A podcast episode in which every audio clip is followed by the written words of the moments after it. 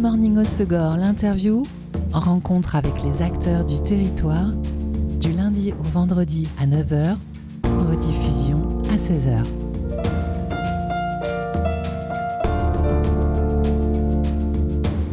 Bonjour à tous, bonjour à tous. Invitation à penser aujourd'hui dans Good Morning au Segor, l'interview sur Wave Radio. Ce samedi le 21 puis vendredi 27 octobre, la médiathèque L'écume des jours à Cap-Breton propose deux ateliers philosophie gratuits de 15h à 17h dédiés et adaptés aux enfants à partir de 7 ans, des ateliers qui s'inscrivent dans le cadre du festival itinéraire de la médiathèque des départementales des Landes. Pour en parler, j'accueille quelqu'un que vous avez déjà entendu sur notre antenne puisqu'il propose tous les samedis matins à 10h le goût de penser, une chronique philo sur Wave Radio, c'est Jérémy Raffet, animateur de ces ateliers philo et du cabinet philosophie de Biarritz. Salut Jérémy. Bonjour.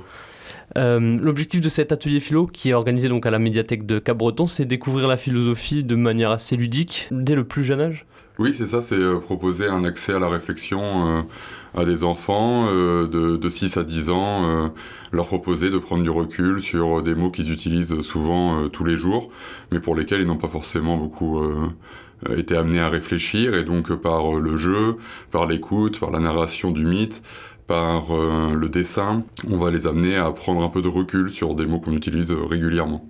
Donc le, tu vas réunir donc un petit groupe d'enfants, 6 maximum, euh, c'est pour faciliter cet échange-là donc Donc on a vu ça euh, juste hier, donc l'information est fraîche, ça sera un peu plus ouvert que si que six enfants, justement pour faciliter les échanges, puis que la, la, magie prenne. Il faut que donc on sera une, une douzaine normalement, et, et, voilà, et on essaiera d'aborder quelques grands mythes pour occasionner la réflexion. Tu parles des mythes parce que l'atelier philo il est organisé donc dans le cadre du festival itinéraire pardon, euh, de la médiathèque départementale des Landes. Euh, cette année le thème justement c'était la mythologie grecque, romaine. C'est ça. Euh, comment tu as adapté ton atelier justement? Eh bien, euh, j'ai choisi quelques mythes euh, dont, euh, dont je tairai la liste pour garder le suspense pour les, enfants qui nous écoutent. Mais, mais pour donner un exemple, on va commencer de manière assez traditionnelle. si, si je propose des, ateliers philo, on est obligé de passer par la caverne de Platon. Donc on, on, aura au moins pour commencer ce mythe-là, euh, le mythe de, la caverne, l'allégorie de la caverne, et euh, qui est, très souvent un mythe fédérateur sur la question de la vérité et qui pose les enjeux premiers de base sur ce qu'est la vérité, si elle est atteignable, pas atteignable, facile d'accès, difficile d'accès, exprimable, non exprimable, etc., etc. Et comment tu le, tu le retranscris pour des enfants justement qui ont cet âge-là, 7 ans à peu près? Alors je vais, j'accorde une importance assez particulière à la narration. Euh, donc, euh, je, vais, je, vais mettre à profit mes quelques années de théâtre euh, au conservatoire et à l'université pour euh, pour faire rentrer euh, les enfants dans l'imaginaire euh, du mythe. et puis après ce moment de narration, il y a plusieurs phases, dont une de, de répétition, de, de redite par l'enfant quand il s'approprie le vocabulaire que j'ai utilisé, qu'il essaye de mettre ses propres mots à lui. et, puis, et puis ensuite, je vais décliner les ateliers en, en expression physique qui devront mimer, incarner le mythe et puis aussi picturales, puisqu'ils devront euh, donner euh, une représentation sur dessin avec quelques feutres. Euh, le but étant pas de l'objet qu'ils vont produire, mais plutôt la disponibilité du cerveau à s'approprier une histoire, des concepts et à les mettre en, forme. Et, et, les neurosciences nous ont bien éclairé là-dessus. comprendre, c'est aussi passer par le corps, c'est aussi incarner, produire, projeter, donner des formes et ça, ce n'est pas seulement réfléchir ou écrire, ça passe par d'autres. C'est pour ça que tu as, ça se retranscrit donc euh, de manière, euh, comme tu dis, picturale euh, ou autre. C'est vraiment faire exprimer aux enfants ces pensées-là, C'est ça, les faire exprimer, puis en fait, euh, dans ces expressions euh, artistiques différentes, ça va les amener à, réfléchir, mais sans.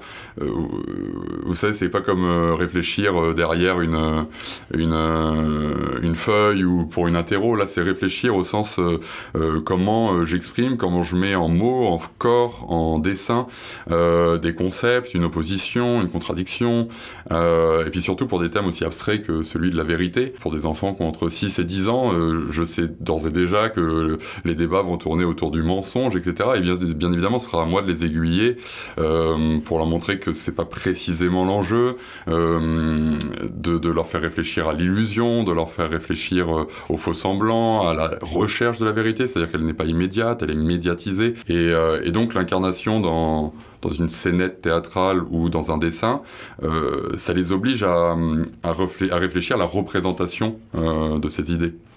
C'est un public qui s'exprime facilement, les, les, enfants comme ça Oui.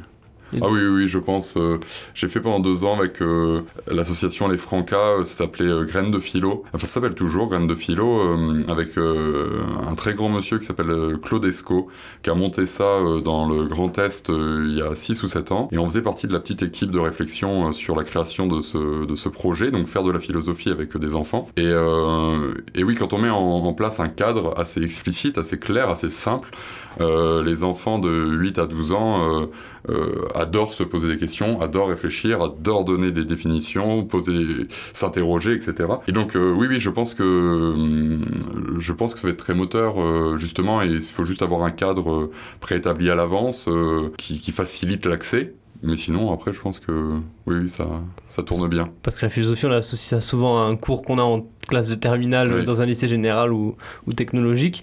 Là, c'est vraiment un public totalement différent. Pourquoi est-ce que c'est intéressant d'aller chercher ce public-là qui est un public très jeune? Euh, bah, Vous faites bien de, de de faire remarquer euh, tout ça. Euh, c'est le but même de mon cabinet, c'est de proposer euh, un accès à la philosophie différent que de celui institué par l'université ou l'école.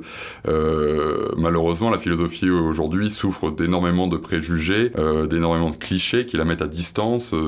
c'est très souvent vu comme une discipline de snob, difficile, pompeuse, pour laquelle il faut déjà appartenir à certains milieux, milieux sociaux sociaux, milieux économiques, etc. Euh, choses contre lesquelles je me bats. Alors bien évidemment, je peux pas dire que euh, la philosophie n'est pas difficile, ça reste une discipline rigoureuse qui réclame des efforts, euh, mais, euh, mais si on se dégage de tous les autres préjugés qui la mettent à distance, euh, alors peuvent apparaître d'autres euh, sources d'accès, d'autres liens d'accès à la philosophie, qui sont ceux de la curiosité, de l'amusement, de l'étonnement, de, euh, de la recherche gratuite, contemplative.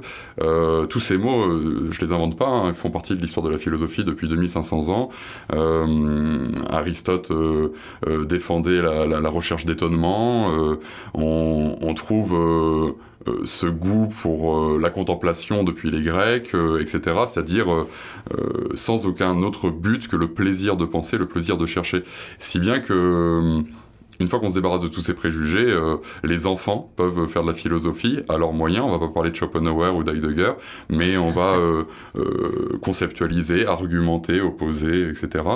Et, et, tous les publics autres, pas seulement les enfants, peuvent avoir accès à la philosophie ailleurs qu'au bac. Euh, voilà. En l'occurrence, là, ça peut aussi impulser une envie d'approfondir ensuite euh, euh, ces questions-là philosophiques ou ces réflexions que peuvent avoir les, les, enfants. Bien sûr, euh, et même sans, même sans aller jusqu'à approfondir, vous voyez, on a ces automatismes hein, dès qu'on parle de philo, d'aller chercher du dur, du lourd, du profond, du... Bien évidemment, bien évidemment, c'est un, un des grands buts de la philosophie. Mais, mais c'est déjà juste s'habituer à la gratuité de la pensée, c'est s'habituer à se poser des questions, c'est pas grave. Douter, c'est cool. Euh, on peut le faire tous les jours et il n'y a pas de problème. Et au contraire, euh, douter, c'est ce qui nous permet d'atteindre la nuance. Et je crois qu'aujourd'hui, on est tous à peu près d'accord pour, pour voir que notre quotidien manque cruellement de nuances. Les drames qui, qui font que de pleuvoir depuis des années. Euh, montre que les gens réagissent par, euh, par les extrêmes, par des réactions violentes, etc. Euh, alors que précisément, la, question de la pensée est la question de la nuance, c'est-à-dire euh, l'entre-deux, la dialectique, le, déplacement, dépassement des oppositions, etc. Donc, euh, a fortiori, euh, euh, commencer tôt à habituer les gens à se poser des questions et à voir que c'est gratuit, c'est pas grave. Avant même d'aller voir la profondeur, avant même d'aller voir le, le, le, poids du sens de l'existence, c'est difficile, c'est lourd, euh, avant même ça, on peut déjà se dire non mais on peut, on peut poser des questions, on peut douter, on peut euh, s'interroger, et au contraire c'est un exercice euh, rigolo, sympa, étonnant. Et les enfants qui viennent euh, dans ces ateliers-là, est-ce que c'est, euh, ils viennent, ils ont déjà ce, ces réflexes-là d'interrogation, etc. Parce que c'est à cet âge, on pense pas forcément, même si c'est plus facile d'exprimer, comme tu le disais. Oui. Ou est-ce que c'est des ateliers comme ceux-ci qui vont leur permettre d'impulser des réflexions, de les structurer, de les argumenter? C'est un peu les deux, je pense. Euh, parce que bon, si euh, c'est mon travers euh, professionnel, mais si, si, je ne ferme pas les yeux, il est évident que le public pour lequel les parents amènent, conduisent régulièrement en médiathèque sont très souvent des enfants qui vont avoir une certaine habitude, une certaine aisance, déjà rien que de la présence des livres, de la présence d'inconnus, de l'expression face à des inconnus, etc. Donc bien évidemment, il y a des déterminismes socio-économiques qui font que dans ce genre de cadre, euh, on a euh, affaire à des enfants qui sont déjà familiarisés avec euh, l'expression, la réflexion, la mise en question, et qui ont surtout une parole mise en valeur ce qui n'est pas le cas de tous les enfants dans tous les milieux. Si bien que je pense que dans le cadre de, de, de, mon intervention samedi, ça sera assez fluide et ça sera l'essentiel du travail ne sera pas de tirer les mots de la bouche des, enfants. Au contraire, ça sera de, les mettre en valeur. Euh, et c'est la chose qu'on peut pas retrouver dans tous les milieux. Et justement, dans le, dans le milieu scolaire, le, la mixité sociale est telle que la parole des enfants n'est pas si valorisée, en tout cas pas uniformément euh, valorisé. Euh, euh, et dans ces cas-là, oui, l'atelier philo peut être un moyen de s'ouvrir au dialogue, peut être un libérateur pour certains enfants, certains enfants qui n'ont pas la chance à la maison d'avoir une parole valorisée, encensée, questionnée. Parce qu'un atelier comme ça aussi, qui est gratuit et qui est mis à disposition par une, par la commune de Cabreton, c'est aussi un moyen d'aller peut-être chercher euh, les autres enfants qui ne sont pas forcément euh, habitués de ces milieux-là, même si évidemment il y a des, des barrières, des autocensures qui, qui, se mettent en place. Il y a, il y a, oui, il y a des biais, euh, vous avez raison, mais, mais c'est vrai, oui, c'est ce genre d'initiative qui permet bah, juste de faire rentrer dans l'espace public, dans le bouche à oreille, des pratiques dont nous n'avons pas l'habitude, des pas de côté qui permettent de penser différemment, de voir les choses sous un nouveau angle, une nouvelle perspective. Et qui sait, peut-être j'aurai des, des, enfants qui essaieront pour la première fois euh, euh, ce genre d'atelier, effectivement. Et comment elle s'est fait la, la, rencontre justement avec la, la médiathèque de Cabreton ou cette programmation-là de, de cet atelier? Euh, elle s'est faite euh, par euh, plusieurs circuits. je pense qu'il y a eu le numéro qui est resté. J'avais présenté, j'avais proposé des ateliers de manière générale aux médiathèques des Landes et du Pays Basque pour promouvoir mon, mon, cabinet de philosophie. Et, et il s'avère que la personne qui devait s'occuper de ces ateliers-là était eu une indisponibilité, euh, donc je devais remplacer euh, euh, ce, créneau-là, cet atelier-là, sur deux séances, samedi et la semaine prochaine. Donc on le rappelle pour deux ateliers donc philosophie qui, ont, qui auront lieu donc ce samedi 21 octobre et le vendredi 27 octobre aussi à la médiathèque de Cabreton dans le cadre du festival itinéraire. Atelier gratuit et dédié aux enfants à partir de 7 ans. On va faire une petite pause avec le choix musical de l'invité donc de Jérémy. Tu as choisi Free Money de Patti Smith et le choix a été plutôt difficile pour toi. Ah oui, il a été dur parce que j'avais vraiment envie. Euh, c'est rare qu'on nous donne l'occasion euh, de passer un son pour, euh, pour tout le monde. Et, euh, et j'ai fini par euh, aller sur mon choix de cœur. Patti Smith fait partie de, de mes grands éternels, donc je vais. et pourquoi cette musique en particulier? Euh, bah, c'est la seule qui fait moins de 10 minutes euh, de celle que je voulais présenter et j'osais pas, euh, j'osais pas vous arriver avec un son de 15, de 14 minutes. Donc oui, puis elle est, c'est Free Money de Patti Smith, c'est une, une exposition parfaite de son talent où on passe du, du lyrique au punk, du lent au rapide, et puis pour le sens aussi qui est, qui est profonde et qui est engagée. Donc je crois qu'elle incarne tout, tout, ce que je considère de l'artiste. Euh, je pense que c'est un bon, un bon échantillon. On écoute tout de suite Free Money de Patti Smith sur Wave Radio.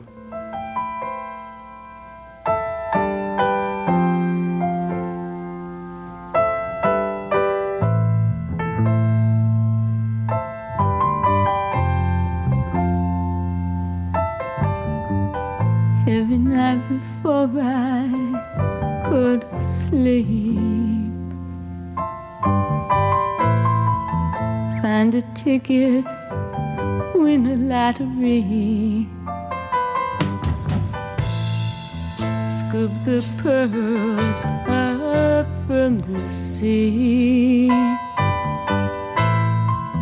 Catch them in and buy you all the things you need. Every night before I rest my head, see those dollar bills go swirling at my bed.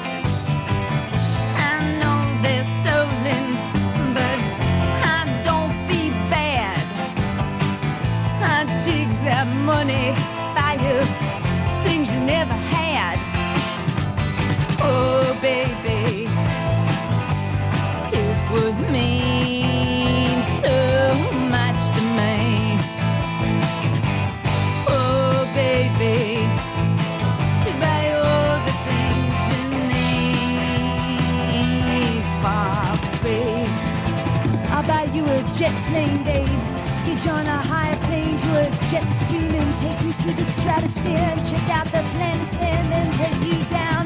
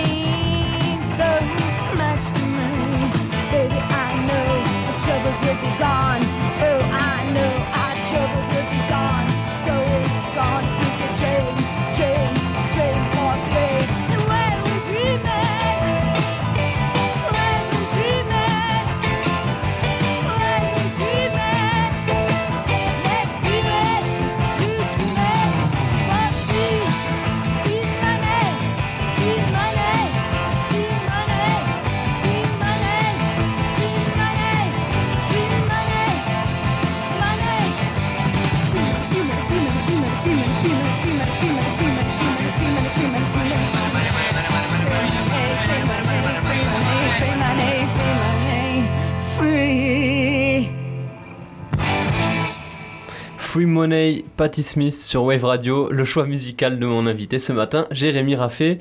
Jérémy, animateur du cabinet de philosophie de Biarritz, qui propose ce samedi le 21 et le vendredi 27 octobre un atelier philo gratuit et adapté aux enfants à partir de 7 ans à la médiathèque de Cap-Breton. Euh, Jérémy, donc c'est pas la première fois que tu, que tu animes euh, des ateliers comme ça destinés à des, à des enfants. Non, non, non, euh, j'ai eu la chance, comme je vous en parlais avant avec Claude Esco, d'avoir des, de, de nous entraîner, de, chercher aussi. C'est des cellules de, recherche, euh, le, le meilleur moyen de, de, créer euh, de la réflexion pour un public, euh, un jeune public qui n'a pas la culture littéraire, philosophique, sociale, cu- culturelle, tout simplement de, pour, pour faire de la philosophie comme on l'entend en, en lycée. Et, euh, et donc oui, euh, pendant deux ans, euh, en école internationale et en, école primaire de banlieue, je, me suis exercé aux ateliers philo avec les enfants donc de 8, euh, 8 à 12 ans. Et même quand j'étais surveillant pion dans un, dans un bahut de banlieue, j'avais proposé d'en faire aussi donc, entre 10 et 14 ans aussi. voilà. Ce que tu fais dans, dans ces animations, ça, ça en revanche pas du tout ce que tu fais dans ton cabinet de philosophie. Euh, c'est pas donc le même format. Qu'est-ce que tu qu'est-ce que tu proposes dans ce cabinet-là? Donc euh, dans, dans mon cabinet, a- je propose plusieurs, euh, plusieurs choses. Alors effectivement, c'est pas centré sur, le, sur les enfants, puisque les enfants, pour les atteindre, c'est très souvent le milieu scolaire, etc. Et justement, je voulais prendre mes distances avec le, le milieu scolaire pour éviter euh, les confusions, pour éviter qu'on m'associe à un programme, etc. Euh, mais pour ce qui est des, euh, de mon cabinet, les services vont être soit individuels, soit collectifs. Euh, si c'est collectif, c'est euh, euh, abordé par workshop, par conférence ou comme des cours pour adultes, des notions dont on n'a pas l'habitude de traiter ou pour lesquelles nous manquons la plupart du temps de références ou de questionnements. Et puis pour ce qui est des, des services individuels, je, je propose de manière générale deux services. Le premier est un un peu intellectuel, c'est euh, proposer aux gens de découvrir quelle est leur philosophie, donc euh, sous forme d'une ou trois ou cinq séances, euh, de réussir par des systèmes de questions, d'approfondissement, à découvrir leur point de vue éthique, politique, euh, philosophique, euh, scientifique, c'est-à-dire euh, réussir à cerner quelle position théorique ils soutiennent sur les grands sujets de la philosophie. Donc ça peut être comment ils se placent par rapport à l'humanisme, au bien et au mal, comment ils se placent en morale, et bien évidemment en fonction de leurs réponses, j'associe certains grands auteurs de l'histoire de la pensée occidentale, puisque ça nous aide à penser, pas pour dire que bon, ça a déjà été dit par un gars il y a 400 ans, mais c'est juste pour avoir une, une référence euh, ou, euh, ou même approfondir ses arguments. Euh, et grâce à cette localisation dans l'histoire de la pensée occidentale, ça peut aider les personnes bah, à trouver des, choses pour renforcer leurs arguments, ou l'inverse, trouver des contradicteurs, puisque l'histoire de la pensée occidentale est, est parcourue de conflits, d'oppositions, d'arguments, contre-arguments. Ce service est très intéressant parce qu'il permet à, beaucoup de gens de préciser ce qu'ils pensent euh, sur le monde. Ils sont convaincus d'avoir des, ils sont convaincus d'avoir des opinions, mais très souvent euh, c'est des opinions qu'ils partagent avec leurs amis. Donc en fait, euh, ils sont très rarement amenés à une contradiction, très rarement amenés à la définition précise de leurs arguments et encore moins à leurs limites. Donc ce, ce, service plaît pas mal. Et l'autre est et plus euh, pointilleux, c'est plus comme euh, de l'ordre de la commande. Les personnes viennent me voir parce qu'ils sont en situation de conflit, en situation de stress. Ça peut être existentiel, ça peut être relationnel, ça peut être professionnel. Et par la discussion, j'essaye de les amener à mieux comprendre ce qu'ils sont en train de vivre, mieux comprendre, mettre des mots sur ce qu'ils sont en train de vivre, réussir par la compréhension rationnelle à voir les nuances, à voir les oppositions, à redéfinir les termes qui constituent leur conflit, et bien souvent par la redéfinition de ces termes, par la mise en perspective euh, des, des, éléments euh, conflictuels de, de, leur situation. Quand tu fais ce, ce cabinet de philosophie, tu as, une approche donc de la, de la philosophie qui est toujours euh, très liée, c'est ce qu'on disait en première partie, sur le sur l'aspect réflexion et non pas un cours magistral qu'on va, sur lequel on va étudier les auteurs de philosophie, etc.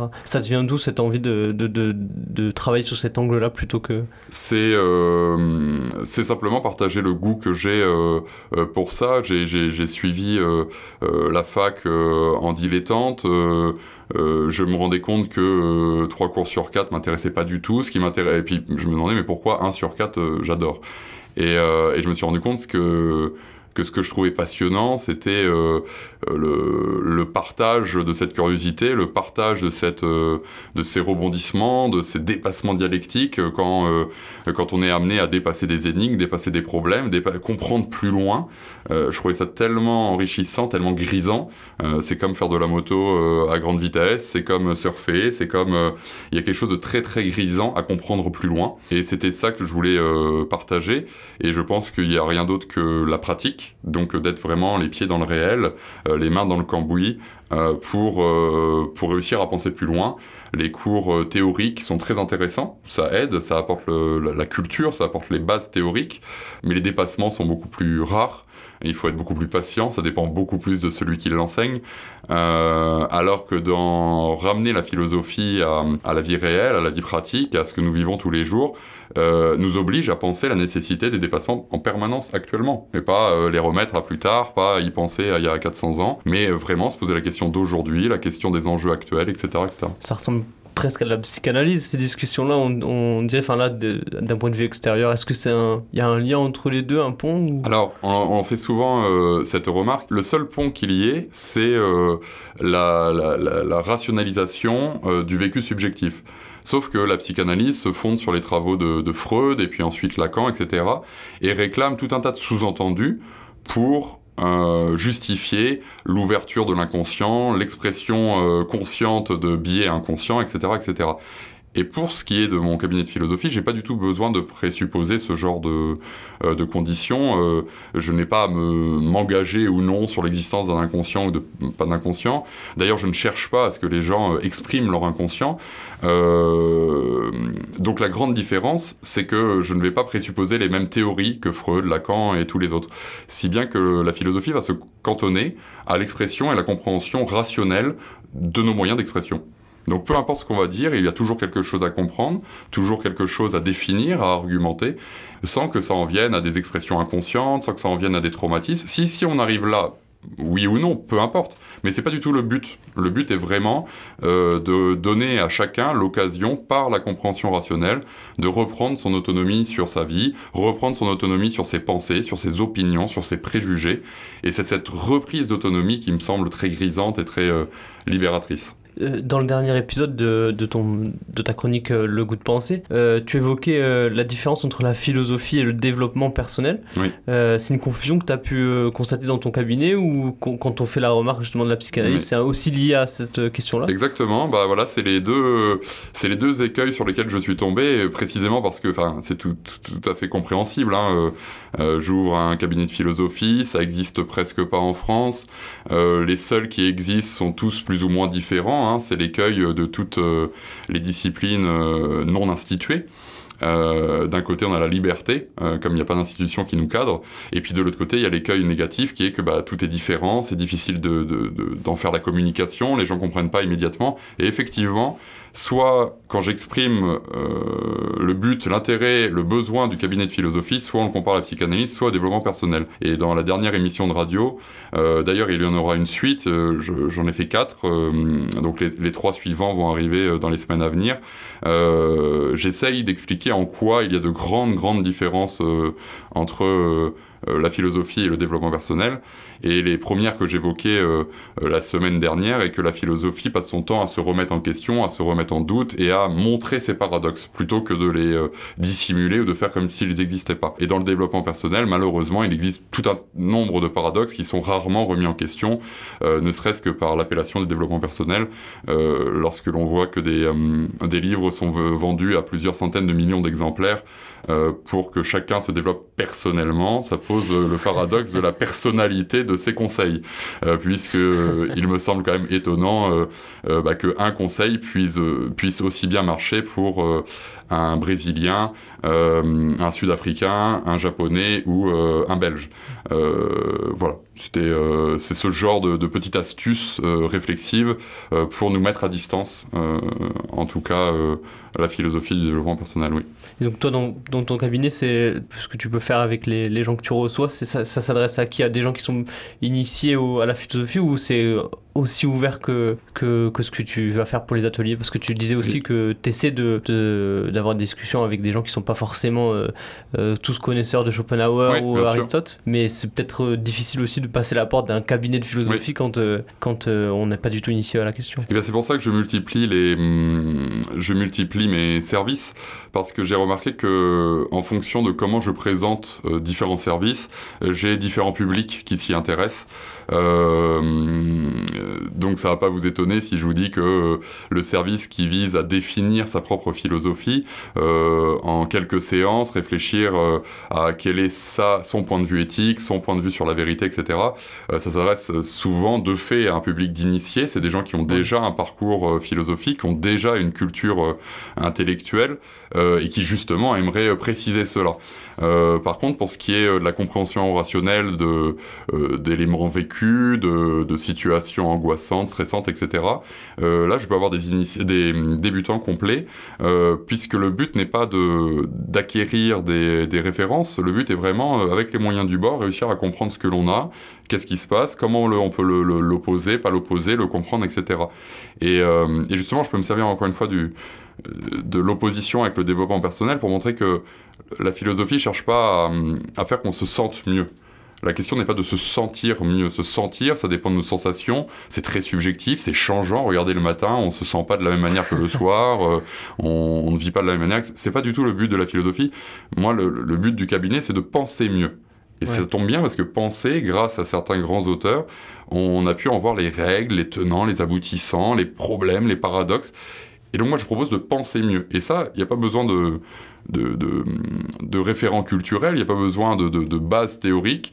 Euh, ça peut être fait à tous les niveaux. Donc oui, oui j'encourage vraiment tout à chacun euh, de faire le pas, même si ça impressionne. Moi, mon but est précisément de vulgariser la philosophie et d'arrêter d'en faire un, objet euh, intouchable, seulement réservé à une élite intellectuelle. Euh, qui crapote euh, sa cigarette sur les marches de, de l'université. C'est insupportable cette image et au contraire elle dessert la philosophie parce que euh, c'est un préjugé, c'est une apparence et, et bien sûr la philosophie a toujours cherché à aller plus loin que l'apparence et les préjugés. Comment t'es arrivé toi dans, dans cette discipline-là justement de la philosophie? Est-ce que c'est en justement en voyant ces, ces gens fumer euh, sur les bords de l'université Ah non, je ou, crois que euh, si je les avais vus fumer, euh, je, je serais parti en courant beaucoup plus vite. Non, non, non. alors moi, c'est assez rigolo. j'ai j'ai beaucoup aimé déjà la philosophie au lycée. J'ai eu la chance d'avoir un, un super prof. Euh, souvent, c'est une chance sur deux. hein. Euh, mais, euh, mais je venais à peine d'ouvrir les bouquins. J'avais une prof de français qui m'avait fait ouvrir mon premier bouquin à 15-16 ans, donc j'étais très tardif. Chez moi, il n'y avait pas de bibliothèque, il n'y avait pas de livres, euh, voilà, donc c'était pas du tout une habitude. euh, et puis, euh, on avait, euh, on avait, non pas qu'on n'avait pas l'accès, mais voilà, c'était pas une habitude. on préfère re- regarder la télé. Et, euh, et puis, euh, j'ai- je me suis plus lancé sur le théâtre. Euh, au conservatoire, à l'université, etc., par moi-même. Et puis j'ai voyagé euh, pendant un an, tout seul, euh, sans argent, en stop, sans, date de retour. Mais il y a quand même eu un retour. Après la découverte des îles Tonga. Et ce retour a été tellement euh, euh, bouleversant que j'ai voulu changer. Le théâtre, ça allait plus. Je, je, je trouvais que ça, ça, ça, ça tenait pas, pas la route. Euh, J'avais 20 ans, je voulais quelque chose de plus sérieux. Euh, Les cours à la fac étaient vraiment pas assez consistants pour moi. Me des dis, tiens, la philo. Oui, les cours de théâtre Ouais. et de, de théorie du théâtre, d'analyse théâtrale, etc. Et euh, je me suis dit, bon, bah tiens, quitte à, quitte à chercher quelque chose d'un peu plus solide, euh, bah autant en direct aller en philo. Euh, L'image que j'en avais, c'était une discipline qui s'intéresse à toutes les disciplines. Et bah, ça tombe bien, moi je sais pas, euh, moi j'ai pas envie de m'enfermer dans un mur, j'adore les sciences, j'adore les maths, j'étais très très bon en maths, mais pourquoi j'irais faire une, une fac de maths, je vais m'enfermer, euh, maths sup, maths j'avais pensé le faire. Euh, pareil, je me suis dit non, mais c'est- très étriqué. Moi, je veux faire de l'histoire, je veux faire des langues, je veux faire euh, de la religion, je je, je- comprendre tout ça. Et donc, la philosophie, et c'est comme ça que j'ai commencé. Très vite, je me suis rendu compte que j'étais tombé dans. Je tombais de grandes illu- désillusions, euh, que, que on, partageait pas tous ce même engouement, euh, parce que je, inconsciemment, je crois que je, je nourrissais aussi l'attente de retrouver des gens comme moi, des gens qui aiment voyager, qui aiment. euh, qui n'ont pas de limites, qui peuvent très bien euh, adorer euh, passer euh, 48 heures dans la forêt, dans un refuge, et puis ensuite euh, 12 heures dans une bibliothèque. Je trouvais qu'il n'y a pas de contradiction à ça. Et non, à l'université, j'étais un peu... un peu déçu de pas de, non non je me suis pas je me suis fait quelques amis mais c'était pas euh, une généralité Et donc, donc, fac, de, fac de philo après donc. et donc voilà, après les 50 philos ont suivi, euh, un peu en dilettante, je, je, je laissais aller. C'était pas difficile d'avoir des bonnes notes parce que malheureusement les facs de sciences humaines, euh, c'est une réalité un peu difficile aujourd'hui. Mais euh, bah, comme il n'y a pas de subvention et que tout est voué à la privatisation, il n'y a pas de subvention, donc euh, il y a peu de, de, de moins en moins de facs. Elles sont de moins en moins attirantes et comme elles sont pas attirantes, eh bien euh, on fait passer les élèves hein, parce que si déjà qu'il y a personne, en plus on les on leur fout des 5 sur 20 euh, et bah il y a plus personne en master donc c'était assez facile en fait d'arriver au master sans être très très très présent bien évidemment il fallait lire un peu comprendre de quoi ça parle etc mais euh, mais c'était pas bien difficile euh, je crois que l'amour de la philo je l'ai vraiment développé avec quelques amis et, et par mes propres lectures. Lesquels justement? J'ai beaucoup aimé, euh, je me suis beaucoup euh, intéressé à, hum, à Descartes, Spinoza, le conflit qui, qui les anime. Et puis euh, ensuite, j'ai beaucoup aimé euh, Sartre. euh, c'est un peu cliché, mais, mais c'est le cas. Sartre, Nietzsche, etc. Et, euh, et je suis revenu euh, à Spinoza, j'ai euh, Hegel aussi beaucoup. Enfin voilà, je pourrais vous faire une liste. Bergson aussi m'a beaucoup plu. Rousseau m'a m'a beaucoup plu aussi à certains moments. Euh, donc voilà, après j'ai composé ma, ma soupe. Et les ateliers de samedi prochain, samedi et vendredi prochain, tu vas pas forcément évoquer toutes les, tous ces auteurs-là avec les, avec les enfants. Non, on va éviter, ça risque de leur, euh, de leur faire peur. On va aussi éviter euh, les, les, mots à trois syllabes et, euh, ou, ou, plus. Et, et, on va plus aller du côté de l'amusement et du jeu de la pensée. Et après, ce sera quoi la suite? Du coup pour toi sera, Tu te concentres sur ton cabinet de philosophie ou, ou tu vas peut-être essayer de pérenniser peut-être des, ateliers comme ceux-ci avec des enfants euh, Ça sera certainement les, deux. Euh, pour les ateliers avec les enfants, ça dépendra euh, des occasions qui se présentent dans les médiathèques, les structures, etc., les structures associatives. Et, sinon, non, non je, mets toutes mes forces et euh, euh, mes intentions sur le développement du, cabinet et, euh, et d'essayer de rendre le plus possible populaire cette pratique de la pensée, cette pratique de la remise en question et du doute. Et pour rendre populaire, donc on aura entre autres donc ces ateliers de philosophie euh, ce, ce, samedi 21 et le vendredi 27 octobre à la médiathèque de Cabreton pour l'atelier philo. Atelier donc destiné aux enfants à partir de 7 ans, gratuit mais sur réservation, car le nombre de places est, est limité à 12 donc. Oui. Euh, et sur Wave Radio, on te retrouve nous euh, samedi matin pour ta chronique, Le goût de pensée à, à 10h. Quelle notion tu vas aborder samedi? Oui, ça sera la suite euh, du, du, développement personnel, okay. essayer de comprendre encore un peu euh, qu'est-ce qui se cache, euh, quels sont les a priori, les sous-entendus euh, du développement Très personnel. Bien. Donc on sera à l'écoute. Merci beaucoup, Jérémy. Merci beaucoup. C'était Good Morning Osogor, l'interview. En rencontre avec les acteurs du territoire, du lundi au vendredi à 9h, rediffusion à 16h.